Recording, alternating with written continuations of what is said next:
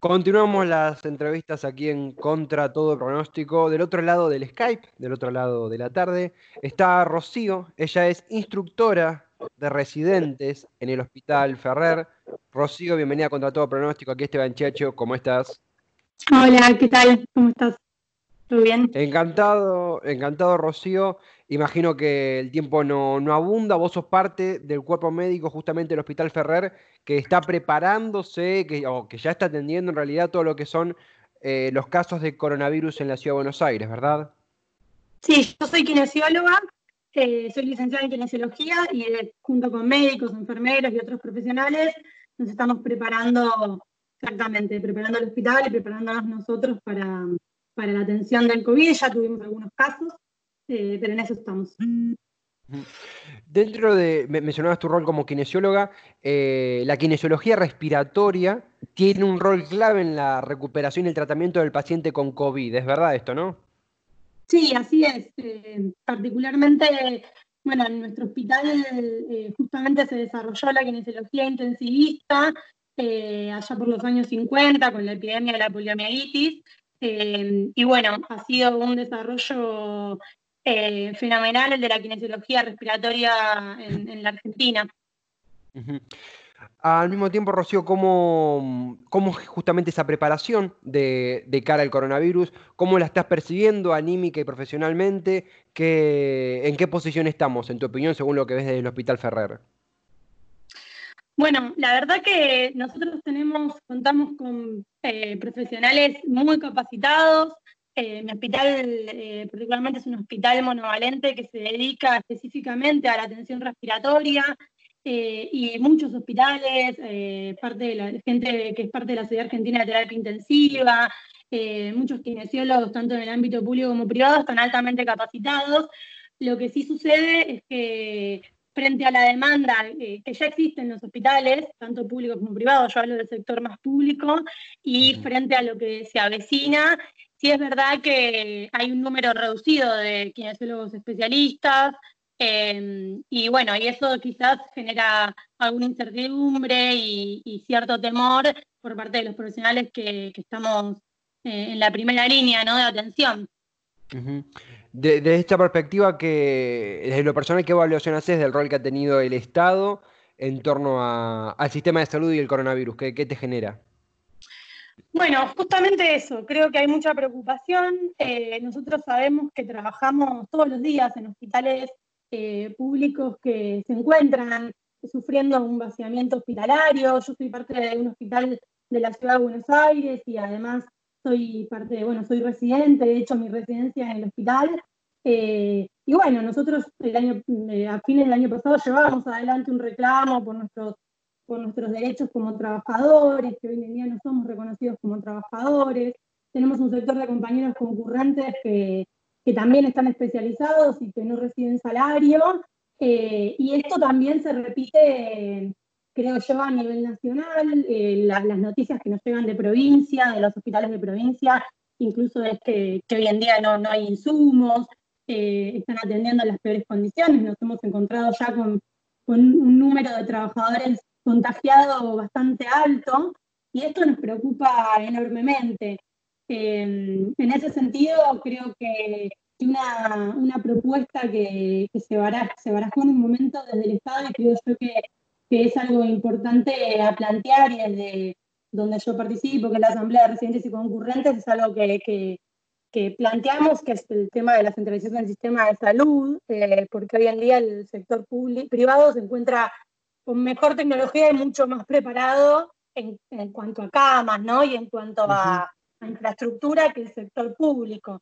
Entonces ese desbalance a veces hace que, nosotros nos encontremos sin herramientas, ¿no? No, no en cuanto a conocimiento, sino en cuanto a, infraestructura, material y demás. ¿Crees que, a medida que, que, se aproxima el pico, si no hay una fecha especificada, hay tentativas estadísticas hacia mayo, hacia junio, ese, pico de la pandemia en nuestro país. ¿Crees que se entra en conciencia de eso o de momento la respuesta, sea ciudad, sea Estado, eh, es, negativa, es nula, en tu opinión?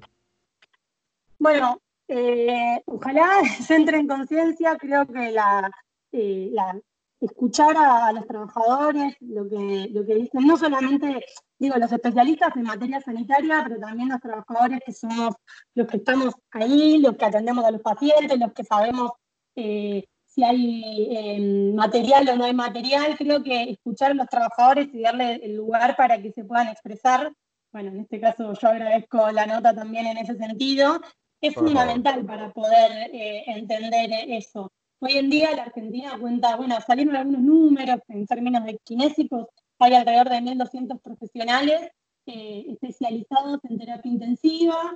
Eh, la SATI, la Sociedad Argentina de Terapia Intensiva, también sacó una nueva recomendación para eh, el trabajo en terapia intensiva y la relación cama, número de camas con profesionales, haciendo la recomendación de la necesidad de de, que haya un kinesiólogo cada cuatro camas en situación COVID. Y la realidad es que eso no se cubre ni hoy con la cantidad de, respiradores que tenemos a nivel nacional. Es decir, que si se compran más respiradores necesitamos más recursos humanos y hoy en día no tenemos ni una cosa ni la otra. Por eso creo que, preocupa mucho la situación y, creo que la única manera es, es escuchando a, los que estamos ahí y, tratando de, presionar para que esto suceda y esperemos que, se tomen cartas en el asunto en materia de responsabilidad tanto del gobierno de la ciudad como del, Estado Nacional, obvio. Absolutamente, Rocío, que así sea por el bien de, todos, eh, porque francamente es, es un reclamo vital el que, el que están encabezando.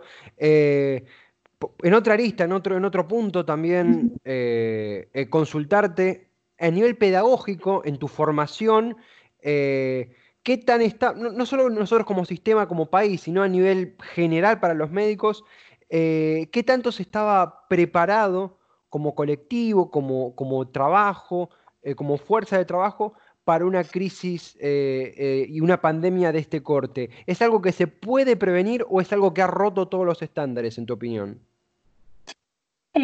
bueno, yo desde mi humilde opinión, ¿no? Porque Soy, una, reciente formada y hay especialistas kinesiólogos mucho más formados que con mucha más experiencia que yo. Pero bueno, viendo también la, opinión de expertos eh, a nivel internacional, esto rompió con, todos los estándares. Creo que ningún país, incluso en términos académicos, estaba del todo preparado. Si bien, eh, repito, acá hay enormes profesionales poniéndose a la cabeza de, la formación pedagógica, eh, abriendo, digamos, dando clases online de la Sociedad de Terapia Intensiva, desde otros sectores de formación, pero también a nivel internacional que dicen los expertos es que, bueno, esto los, fue, fue como una ola que los sobrepasó, incluso en términos de que va tan rápido y que eh, uno a veces para avanzar en materia de investigación también requiere un tiempo que que la, cantidad de casos y, la, exposición incluso de, profesionales, hoy en día hay profesionales de enorme, de, enorme eh, responsabilidad y, experiencia contagiados de COVID, es decir, haciendo su, propia, su propia cuarentena. Eh, bueno, y esto creo que ha roto todos los estándares y en ese sentido aprendiendo, aprendiendo, intentando con, con la experiencia que uno tiene y, con los profesionales con los cuales se rodea, trabajar mucho. Creo que eso es fundamental. Yo em, formo parte del sistema público de salud y también, de, digamos, me formé en el sistema público. Eh, mi especialidad también está llevada adelante a, pulmón por, profesionales de, especialistas de, mi, forma, de mi profesión. Y en ese sentido creo que que es enorme el trabajo que se hace desde los profesionales, desde los trabajadores de los hospitales, que, se toman ese tiempo incluso no solamente para atender, sino también para cuando pueden parar la pelota y, ponerse a leer, a estudiar, a hacer clases, a repasar. Eh, bueno, eso es, es, algo con lo cual nos hemos formado todos porque, porque, bueno, de esa manera también creo yo se desarrolla la academia en el sistema público, en los hospitales y demás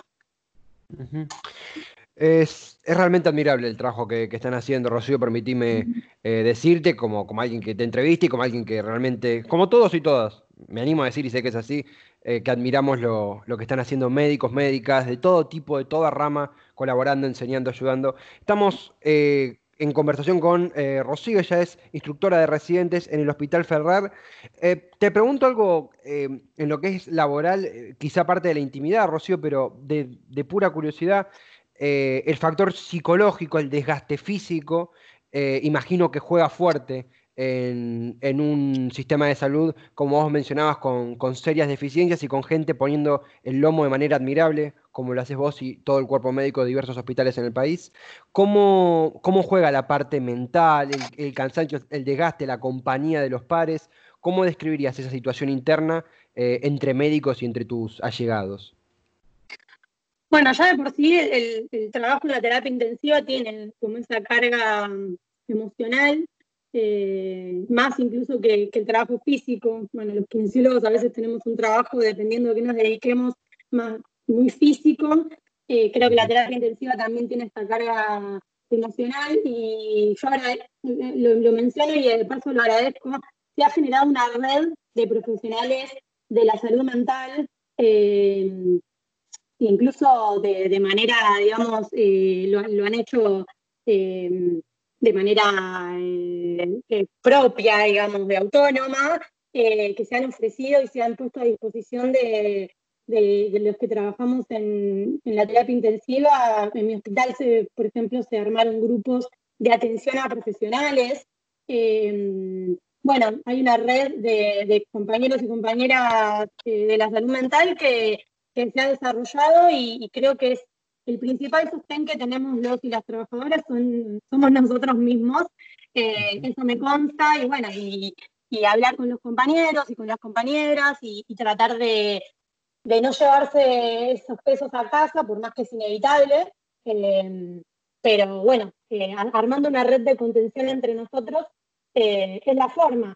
De todos modos, pienso yo que, como vos decías, una de, de las principales cargas no solamente es el trabajo con el paciente, sino también lo que uno tiene para ofrecerle al paciente y que son cosas que quizás sí se podría trabajar y evitar. Eh, hay cosas que son inevitables y hay cosas que, en las cuales sí podrían cambiarse. Eh, pero bueno, yo agradezco realmente a, todo ese sector que, ha generado esa red. Rocío, eh, aprendemos escuchándote, aprendemos escuchando a médicos, médicas de todo rama y de todo palo.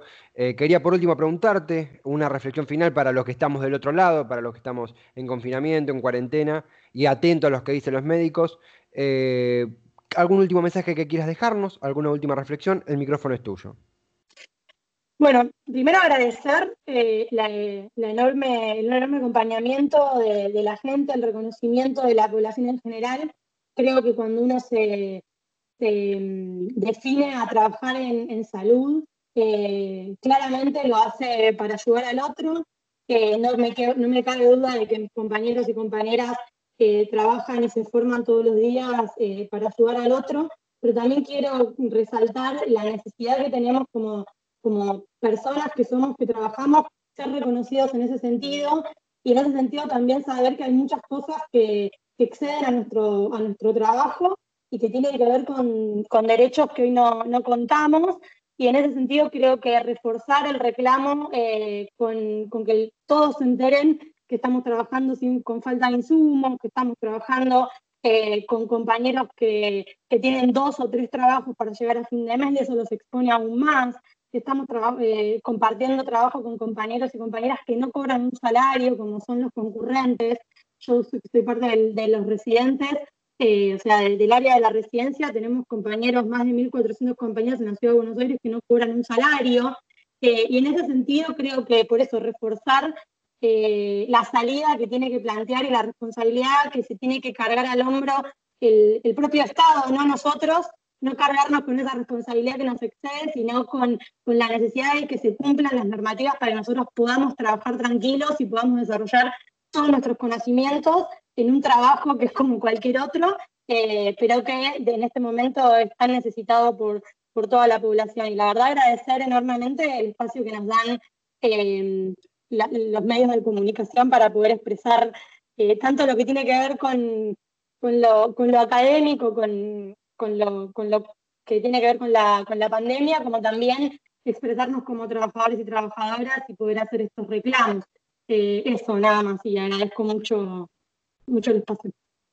Por favor, Rocío, nada que agradecer, los agradecidos somos nosotros y nosotras, y adhiriendo plenamente, plenamente, plenamente a lo que eh, mencionabas y que tiene que ser un reclamo eh, contestado de manera urgente por el bien de ustedes y de toda la, comunidad, porque realmente están haciendo un laburo admirable y vital. Sin más, Rocío, gracias por en un tiempo tan difícil brindarnos eh, un rato para charlar. Nuestro enorme afecto desde acá y será hasta la próxima, si te parece. Bueno, muchísimas gracias, de verdad, y un saludo grande y a cuidarse mucho. Lo mismo decimos, un saludo gigante. Gracias.